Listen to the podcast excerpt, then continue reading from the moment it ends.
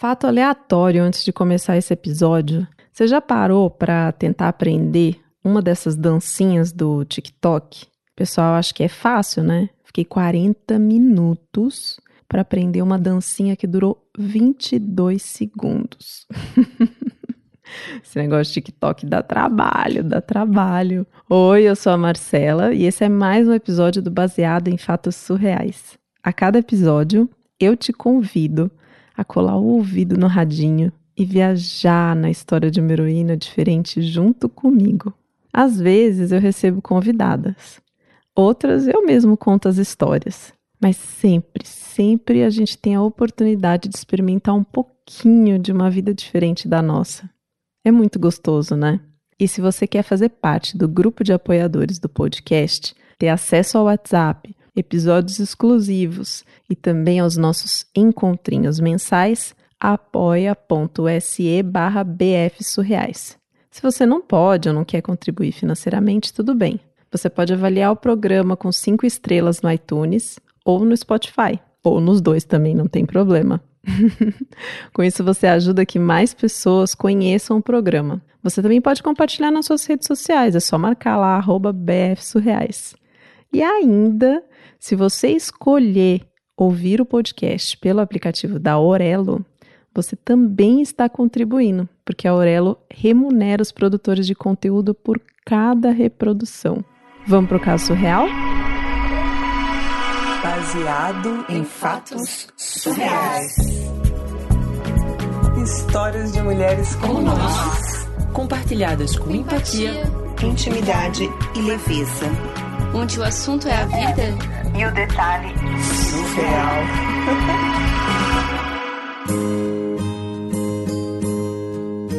Quando isso que eu vou te contar aconteceu, eu tava assim, saindo de um tempo de sofrência. Mas muita, muita, porque eu tinha namorado quase uma década e encerrado o relacionamento. Tipo, tinha sido meu primeiro e único namorado, né? E aí a gente terminou. Então eu fiquei na merda, né? E aí, depois renasci Fênix maravilhosa, que é assim que funciona. Não sei se você sabe, mas ninguém morre de amor. E o bom é que a gente sempre pode amar de novo e se apaixonar. Hum. Bom, e aí eu fui me aventurar pelos aplicativos de relacionamento. Assim, na época eu pensei, eu namorei 10 anos, né? Deve ser igual trabalho, tipo, quanto mais você fica no lugar, mais experiência você pega. eu achava que eu era super experiente, super, só que mal sabia o que me aguardava. Inclusive, minhas amigas me avisaram. Elas me avisaram. Aí, de primeira, assim, que eu baixei um aplicativo, eu conheci um cara, uma gracinha, uma gracinha, deu match super rápido. E a gente começou a conversar. E ele era assim, super educado na conversa comigo, também me fazia rir, era divertido e era inteligente, sabe? Então a gente tinha umas trocas assim gostosas, né? Só que, apesar da gente ter dado match no aplicativo, ele estava de passagem. Ele não morava naquela cidade. Ele morava em outra cidade e estava passando por ali para visitar os pais. Eles sim moravam ali. Eu achei, pelo que as minhas amigas disseram, que ia ser mais difícil achar alguém assim, mas não foi. E aí, depois de conversa, a gente já marcou de se encontrar. Até porque, né, não ia perder meu tempo, ele não era de lá, era logo. Aí, o melhor de tudo é que ele era o meu número, porque ele também curtia pedal. Então, o que, que a gente combinou de fazer? De sair para fazer um passeio noturno de pedal. Ai, que delícia. Aí a gente tomou sorvete, pedalou e a gente foi até um parque, sentou ali na frente, ficamos horas conversando. Horas, horas, horas. Tipo, chegou a entrar madrugada, assim. E aí foi rolando aquele climinha, aquele climinha, e ele, um fofo, você não vai acreditar, um fofo, pegou e me perguntou se ele podia me dar um beijo. Aí ele me deu um beijo, foi super gostosinho, assim, a gente ficou juntinho. E depois ele foi comigo até a porta de casa. Ah, eu tava encantada. Encantada. Aí a gente continuou trocando mensagem, conversando bastante. né? Foi super gostoso esse primeiro encontro e aí ele me chamou para jantar. E aí foi super rolê de casal, assim. Passeando pela cidade, tirando foto em lugares públicos, sabe? Eu, nossa, emocionada com aquilo. no final da noite a gente foi para casa dele. E eu logo pensei, hoje tem, né? E dito e feito. A gente começou ali com aqueles amassinhos gostosos, sabe? Uns beijinhos aí, uns cheirinhos no pescoço, umas fungadas assim na orelha. Ui, uma mão aqui, uma mão ali, um carinho. Tava ótimo, né? Fomos evoluindo para as preliminares. E aquela coisa gostosa, ele passando a mão nos meus seios e não sei o que. E aí eu fui assim, nossa, fui. Eu tava daquele jeito, né? Então eu fui tocar no rapaz assim, com muita vontade. Só que quando eu coloquei a mão, não, não tava funcionando. Ele, eu acho que ele ficou com vergonha, não sei, não funcionou, né? Não teve uma ereção. E aí eu falei: ah, tudo bem, né? Não precisa ficar nervoso, tá tudo certo, esse tipo de coisa acontece, né? Normal, enfim, a gente pode aproveitar de outras maneiras, né? E a gente ficou ali curtindo, gostosinho, ele ainda me fez um carinhozinho tal, né? Porque afinal de contas, eu estava ali, né? Um fofo, um fofo. E a noite terminou gostosinha, apesar de tudo. Depois disso, a gente se encontrou mais umas três vezes, assim, antes dele ir embora para a cidade dele. E nenhuma dessas vezes rolou. Assim, o cara não ficava duro quando a gente começava a se pegar. E ele pedia desculpas, ele dizia que estava passando por uns problemas e tal. E eu falava: Meu, tá tudo bem, tranquilo, relaxa, né? Está se curtindo, beleza. Aí ele voltou para a cidade e a gente continuou conversando, óbvio, né? Trocando várias mensagens e não sei o que. E aí começou aquele sexting, sabe? Aquela troca de conversas mais picantes, assim. Eu nem sei como que foi que começou, para te falar a verdade. Assim, eu sei que uma hora a gente já tava ali trocando nudes. é, trocando nudes. Até que, numa dessas nudes, que ele me mandou, tipo, no meio de uma tarde, era ele pelado excitado e ele estava segurando um chicote na mão e uns acessórios assim, uma máscara, gel, algemas. Quando eu vi aquilo, eu falei: "Hum, acho que o rapaz gosta, né, de uma brincadeira". E aí eu entrei no jogo e falei: "Ai, eu achei que eu nunca ia apanhar na vida e eu tô doida para levar uma surra". E aí ele me respondeu: Daqui uns dias eu tô indo aí para sua cidade. E se quiser, eu posso resolver isso.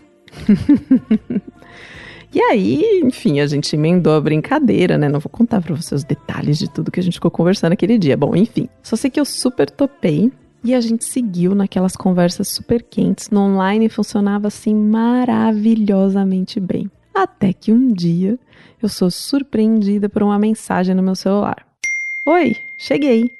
E aí, vamos marcar aquele lance? Ah, na hora que eu vi essa mensagem, meu coração bateu forte. E, claro, né, minha resposta foi quando você quiser. Ai, eu tava muito ansiosa, muito ansiosa. Então, quando a gente combinou de se encontrar, eu caprichei, assim, sabe? Coloquei um espartilho, um vestido preto, assim, bem coladinho no corpo. Passei um batom vermelho, porque ai, eu amo aquele vermelho Rubiu, sabe, da MAC. Hum, adoro aquele batom, acho tão lindo, tão lindo, tão lindo. E aí fiz um penteado no cabelo, assim, meio meio displicente, sabe quando você arruma, mas parece que não arruma, enfim. Tava com a unha feita, bonitona, me sentindo maravilhosa. E aí logo ele chegou. E eu fui surpreendida, porque ele perguntou se eu queria sair ah, vamos tomar um sorvete, dar uma volta. E eu tava assim, pronta pro abate. eu tava pronta pra gente poder se divertir. Tipo, eu não tava aguentando mais esperar por aquele momento, sabe? E aí eu só respondi para ele: o sorvete que eu quero é outro.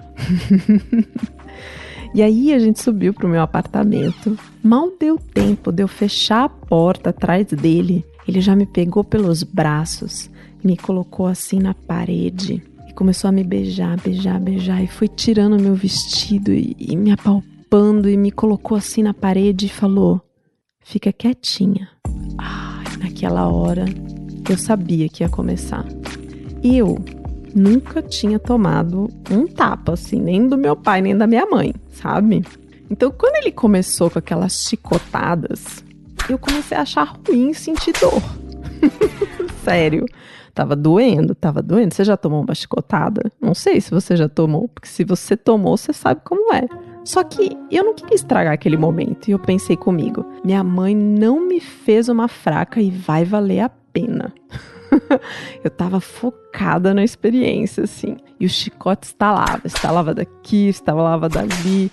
E eu ia olhando, assim, aquelas marcas e segurando, sabe? Tipo a lágrima para não escorrer no meu rosto. e aí, depois de levar o que foi praticamente uma surra, eu pensei: bom, agora, quando eu me virar, né? Esse cara vai realmente dar a surra que eu quero levar. Só que quando eu me viro, você não vai acreditar. Pois é, nada, nadinha, zero. Não estava excitado. E não funcionava. E eu não estava entendendo, né? Eu achei que aquela era a deixa, que a questão era essa, que ele gostava dessa brincadeira tal. E na hora eu fiquei assim, sem reação, sabe? Eu só sentia a tristeza das chicotadas que eu tinha tomado.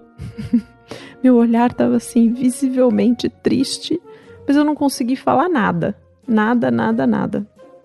Ele ficou constrangido, ficou sem graça. Aí ele pediu desculpas, foi recolhendo as coisas dele, assim, perguntou se podia fazer alguma coisa. Eu falei: não, não, não. E aí ele foi embora. Eu fiquei ali daquele jeito em casa, né? Tipo, toda chicotada, triste, decepcionada, desconsolada. Mandou mensagem depois, assim, se desculpando, dizendo: ai, não tem nada a ver. É, com você, eu tô no, de novo aquele papo, né? Tô numa fase ruim, taraná. enfim. Só que depois disso não tinha o que responder mais para ele nem continuar, né?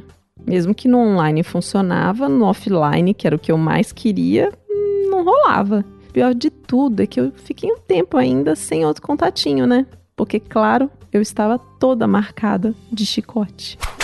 E isso durou assim alguns dias, alguns dias. Eu inclusive demorei um tempo para contar para as minhas amigas assim. E no dia que eu contei, a gente riu muito, muito mesmo. Tipo, rimos da minha desgraça, assim. E elas me disseram que se fosse ela, elas tinham pegado chicote e retribuído a surra, né? Imagina, você nem sabe o que você vai fazer quando acontece uma coisa assim, né? A gente fica tão surpreso, sei lá, sem reação, é difícil prever. Eu só sei que, assim, hoje, essa história é motivo de piada. E elas apelidaram o cara de boy do chicotinho.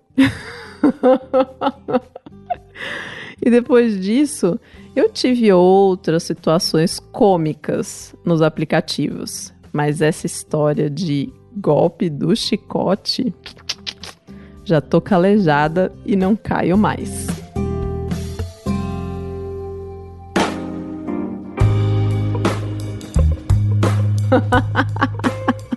Gente, chicotada.